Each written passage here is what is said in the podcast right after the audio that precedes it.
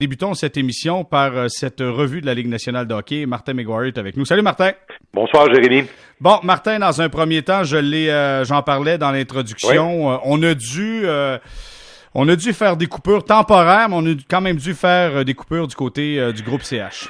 Effectivement, ce sont des mises à pied temporaires. 60% du personnel, autant le personnel qui est affecté euh, aux activités quotidiennes du Canadien de Montréal euh, et que ceux qui euh, travaillent du côté de la division spectacle du groupe CH, connu sous le nom de Evenco, il va sans dire avec le, le, le report des activités, du moins, parlons du report pour l'instant, des activités dans la Ligue nationale de hockey, combiné à plusieurs dates de spectacle qui ont été tout simplement annulées ou qui seront reportées au Centre Bell et dans les autres salles euh, de la région de Montréal où le, où, euh, où le groupe CH produit des spectacles. Évidemment, Jérémy, avec euh, les conséquences du coronavirus frappent l'industrie du divertissement et le groupe CH, c'est sa spécialité, le divertissement. Alors ces gens-là, malheureusement, aujourd'hui, ont appris qu'ils devraient rester à la maison. il y a quand même le Canadien, le propriétaire Jeff Molson, qui a mis sur pied un fonds, un fonds auquel ont contribué aussi quelques joueurs du Canadien. Là, c'est 6 millions de dollars et ce fonds-là va permettre aux Canadiens, entre autres, euh, de compenser leurs employés jusqu'à concurrence de 80% de leur salaire régulier. C'est-à-dire qu'il y a un morceau euh, qui est assuré par l'assurance chômage et le Canadien donc aidera. Euh, il y aura également un système ou euh, un système de prêt d'urgence pour pour un employé qui aurait des difficultés donc financières qui sera encouru par sa perte d'emploi. Alors écoute, c'est difficile. On laisse pas tomber complètement les employés on essaie de les aider, mais bien évidemment, c'était des choses à prévoir, étant donné que le groupe CH est, privé de revenus là, euh, de, certainement 90% de ses revenus euh, au moment où on se parle. Euh, et bien évidemment, ça a des conséquences pour le département hockey, Jérémy. Là, tous les gens qui sont autour de l'équipe, le personnel de soutien fait partie du groupe des 60 des, des, personnes qui ont été qui ont été mises en arrêt travail aujourd'hui. Euh, dans le département hockey, tu l'as aussi dit lors de ton introduction, euh, la direction, la haute direction de l'équipe a commencé par euh, Marc Bergevin, a pris une coupe salariale de 20 pour harmoniser avec le reste des employés qui recevront, avec la mesure que je t'ai expliquée, 80% de leur salaire pendant un certain temps. Et Claude Julien aussi là, a pris une coupe salariale de 20% C'est la même chose pour les entraîneurs adjoints euh, du Canadien de Montréal. Il y a les joueurs qui sont pas touchés par cette mesure parce que les joueurs, leurs conditions de travail sont déterminées avec la Ligue nationale par une convention collective. Les joueurs auront une paye le 30 mars prochain et il y aura ensuite euh, une dernière paye qui sera versée aux joueurs au début du mois d'avril. Et euh, l'autre département qui n'est pas touché par cette mesure-là, ce sont les recruteurs, Jérémy, parce que les recruteurs ont pas mal terminé leur année de travail là, dans la réalisation de leurs tâches et euh, pour eux, ben, ils sont sur des contrats. C'est un peu comme les joueurs, là, les recruteurs, là, ils sont sur des contrats avec l'organisation et eux, ils sont rémunérés parce que justement, la grande partie du travail est effectuée pour eux. Ils doivent aussi continuer un petit peu là, euh, à, boucler leur, euh, leur rapport final en vue du repêchage dont on ne connaît pas la forme exactement. Hmm. Euh, Martin, peut-être juste pour euh, préciser, dans le cas de Claude Julien, de Marc Bergevin, les chiffres qui ont été entendus, c'est quoi, 2,5 millions peut-être pour euh, Marc Bergevin? À peu près son salaire annuel? Ça peut tourner ça? ben, c'est un peu plus que ça dans le cas de Marc Bergevin. Là. je pense qu'on est plus près du 4 millions de dollars par ah année là, pour, pour Marc Bergevin. Et dans le cas de, de Claude Julien, le montant est connu. Là, Claude Julien en poche 5 millions de dollars par saison. Alors la coupe de 20% c'est autour de, de 1 million. de dollars que, euh, que Claude Julien euh, euh, laissera sur la table et c'est un montant un peu inférieur à 1 million de dollars pour le directeur général Marc Bergevin. OK, bon, parfait, ça c'est clair. Tu as dit les joueurs, évidemment, il y a la convention collective qui, qui, les protège. Là, on est en grande discussion encore, les directeurs généraux de la Ligue ben nationale. On tente de planifier. Ben, c'est parce qu'on a parlé, Martin, d'ailleurs, on a parlé la semaine passée. Là. Oui. C'est parce que si la saison n'est pas là, c'est beaucoup d'argent qui est perdu. Si on perd beaucoup d'argent, si on parle d'un un, milliard, 1,5 aux un alentours. Milliard, entre 1,5 et 1 milliard de dollars. si on perd cet argent-là, ce qu'on avait prévu comme plafond salarial cette année, puis j'écoutais Ray Lalonde avec Mario Landlois tantôt, à Mario Landlois On va s'effondrer un peu. Oh, écoute, si on tombe dans 66, 67 millions, il y a des clubs qui vont, euh, ça sera la catastrophe. Je pense aux Leafs de Toronto. Je, pense à des clubs qui sont pris là présentement, si jamais ça arrive, ça. Euh, j'aime pas utiliser le mot catastrophe dans les dans les temps qu'on vit, euh, Jérémy, mais je, vais, raison. je vais dire, je vais dire, c'est pas pour te reprendre que je le disais là, mais je je j'aime mieux dire que ça va être très compliqué, mais très très compliqué. Et, et quand on parle de jouer au hockey au mois de juillet puis au mois d'août, pense que ça va être encore plus compliqué. Parce qu'essayez de vous imaginer une minute, là, les contrats dans la Ligue nationale se terminent le 30 juin. Alors techniquement, c'est pas compliqué là. Si on allonge la saison ou si on met des matchs en juillet, en août pour des séries, euh, c'est juste de la paperasse. Oui, oui, c'est juste de la paperasse mais techniquement, ces contrats-là sont finis le 30 juin. Alors, tu sais, un joueur qui est agent libre sans restriction, là, avec un plafond salarial qui pourrait descendre, là, euh, descendre pas à la hauteur de 66 millions si on, on, jouait au hockey cet été, mais descendre quand même assez, là, je vous dis ça juste de même. Le gars finit sa saison avec son équipe là, au mois d'août, euh, il finit ses séries, il est éliminé. Là, il retourne se reposer pendant 5, 6, semaine, puis pendant ce temps-là, il signe avec une autre équipe, puis il recommence avec une autre équipe en septembre. Ça a comme un peu, c'est comme un peu surréaliste tout ça.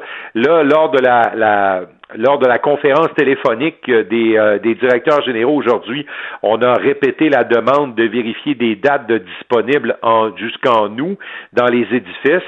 On a également demandé euh, euh, si on est capable dans tous les édifices de la Ligue d'offrir une bonne qualité de glace au mois d'août. ça a l'air stupide de parler de ça comme ça, là, mais mais c'est pas évident. Puis je peux vous dire que la dernière fois que j'ai couvert la série canadien Tampa Bay, c'était c'était jusqu'au début du mois de mai à ce moment-là. Euh, et je peux vous dire que ça a l'air ça a l'air bien facile de dire on a juste à on a juste à grimper le système de ventilation là, mais c'est plus compliqué que ça dans certains coins de la Ligue nationale de s'assurer d'avoir des glaces adéquates en juillet et en août. Mais bon, c'est tout ce qu'on demande de vérifier. Mais en même temps, Jérémy, moi je m'assois puis je réfléchis à ça puis je me dis ça va être difficile, ça va être extrêmement difficile d'organiser ça si c'est vraiment la volonté des propriétaires de la Ligue nationale. Mais ce qui va être encore plus difficile, Martin, puis là, je pense qu'il faut être extrêmement réaliste, c'est que si on parle de reprise au mois de juillet, au mois d'août, ça ne sera pas avec l'économie qu'on connaissait avant qu'on arrête. Ça sera dans une économie différente, avec des enjeux sociaux complètement différents, avec des priorités différentes. Euh, c'est pas vrai que le monde va se garocher si jamais on est capable de, de, de, reprendre ça, vont se garocher à l'aréna pour aller voir des matchs de hockey. Ce sera peut-être pas la priorité numéro un, là.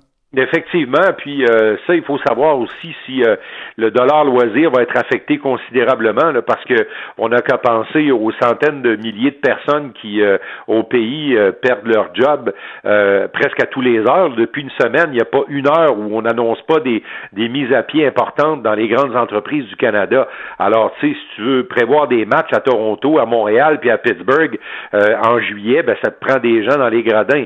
Oui, il y en aurait probablement, mais écoute, je pense que ça aussi, il faut le considérer. Et puis, si le CIO a été applaudi euh, et même critiqué pour avoir pris une décision tard pour remettre des Jeux olympiques qui devaient commencer le 24 juillet, euh, est-ce que moralement, euh, les, les, dirigeants de la Ligue nationale seront pas confrontés aux mêmes choses s'ils veulent jouer au hockey au mois de juillet?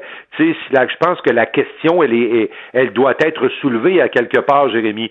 Il y a, il y a un devoir de citoyen corporatif euh, derrière tout ça qui est important. Puis en même temps, euh, on, voit les cas s'ajouter là euh, de façon quand même assez exponentielle. Entre autres, à New York, c'est vraiment catastrophique ce qui arrive à New York et à Los Angeles. Et ce sont deux, deux marchés importants de la Ligue nationale de hockey. Là. Alors ça aussi, il va falloir que ce soit pris en considération. Puis évidemment, c'est tout dans dans les mains des, des directions de, de santé collective autant au Canada qu'aux États-Unis. La Ligue nationale peut pas décider, ouais, ben nous autres on va jouer, tiens. Euh, non, c'est pas tout à fait comme ça que ça va se passer parce que euh, jouer, ça veut dire voyager, Jérémy. Voyager, ça veut dire passer du monde euh, dans les frontières, euh, près des aéroports. Euh, ça, ça, veut dire beaucoup de choses pour lesquelles actuellement on se sent comme citoyen assez loin de tout ça quand on est assis et on regarde ça. Clairement. Et pendant tout ce temps-là, ben, il y a Toukaras, gardien de but des Blues de Boston. Eh oui. Il parle la retraite. Écoute, euh, il a donné une entrevue au Boston Globe euh, en fin de semaine et euh, parmi évidemment toute la vague de nouvelles qui, qui, nous préoccupe, ça a un peu passé inaperçu, mais euh, Rask a 33 ans, il aura bientôt 34 ans. À la fin de, de du présent contrat qu'il a signé avec les Bruins, c'est un contrat de 8 ans qui va l'amener à l'été 2021, si vous me suivez bien, donc encore une autre saison complète à ce contrat-là. Eh bien, lui a dit euh, je suis peut-être rendu à un moment dans ma vie où je vais devoir réfléchir sérieusement, arriver à cet âge-là, si ce sera pas le temps pour moi d'accrocher mes patins. Euh, il a parlé d'une vie très exigeante avec des voyages, avec des déplacements. Euh, Madame Rask attend un troisième enfant. Alors lui a commencé à dire que sa priorité dans la dans, dans l'année suivante, là, après la fin de son contrat, pourrait bien être sa famille. il désirait peut-être passer plus de temps avec ses enfants et il a parlé d'usure. Il a parlé d'usure psychologique avec tout ce que ça comporte une carrière de joueur de hockey professionnel avec les déplacements, l'implication, le temps qu'on doit y mettre là-dedans. Alors, euh, Rask a une très bonne saison, euh, Jérémy. Euh, il est actuellement parmi les meilleurs de la Ligue lorsque les activités ont arrêté au niveau du pourcentage d'efficacité. Le fait qu'on a baissé son nombre de, matchs a considérablement aidé sa situation. Il a été le premier à le dire, et ce, dès le camp d'entraînement. Et je peux dire aussi que j'avais entendu parler euh, euh, après les fêtes que Yaroslav Alak, lui, était pour considérer certaines choses à la fin de la prochaine de cette saison aussi, là, qui s'est arrêté plus vite que prévu.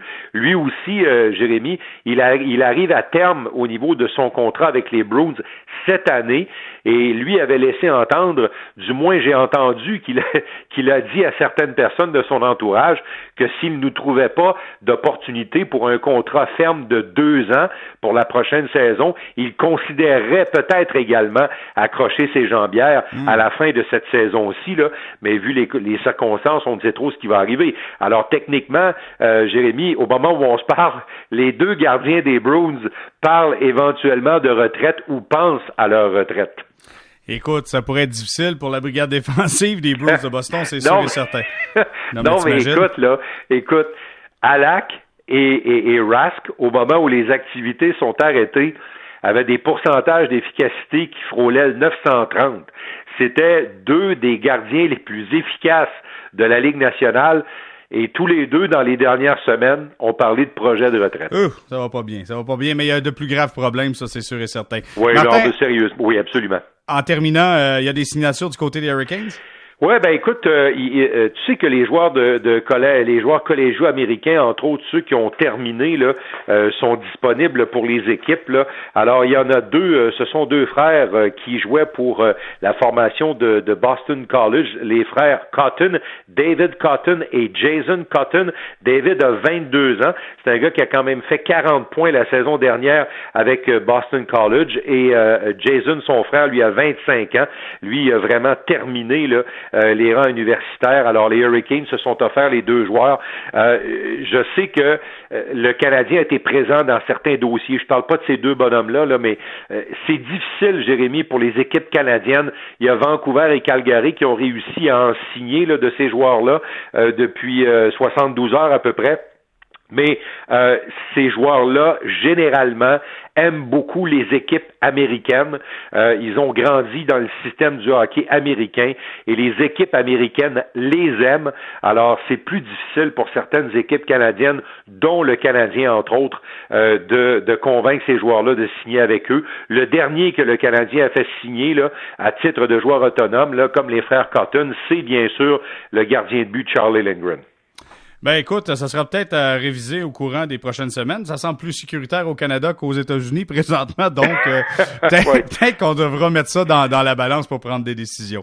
Écoute, ça va être à suivre, mais euh, mais certainement, euh, Jérémy, là que euh, en bout de ligne, je pense que ce qui est souhaitable, c'est que tout le monde soit en sécurité et en santé.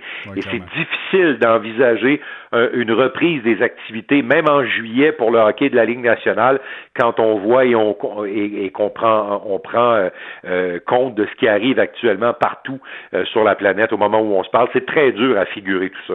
Bon, Martin, c'est déjà tout pour ce soir, mais on se reparle demain à l'ouverture de l'émission de Bonsoir les sportifs. Toujours un plaisir. demain, Jérémy. Merci, au revoir, Martin McGuire. À la prochaine. Au revoir.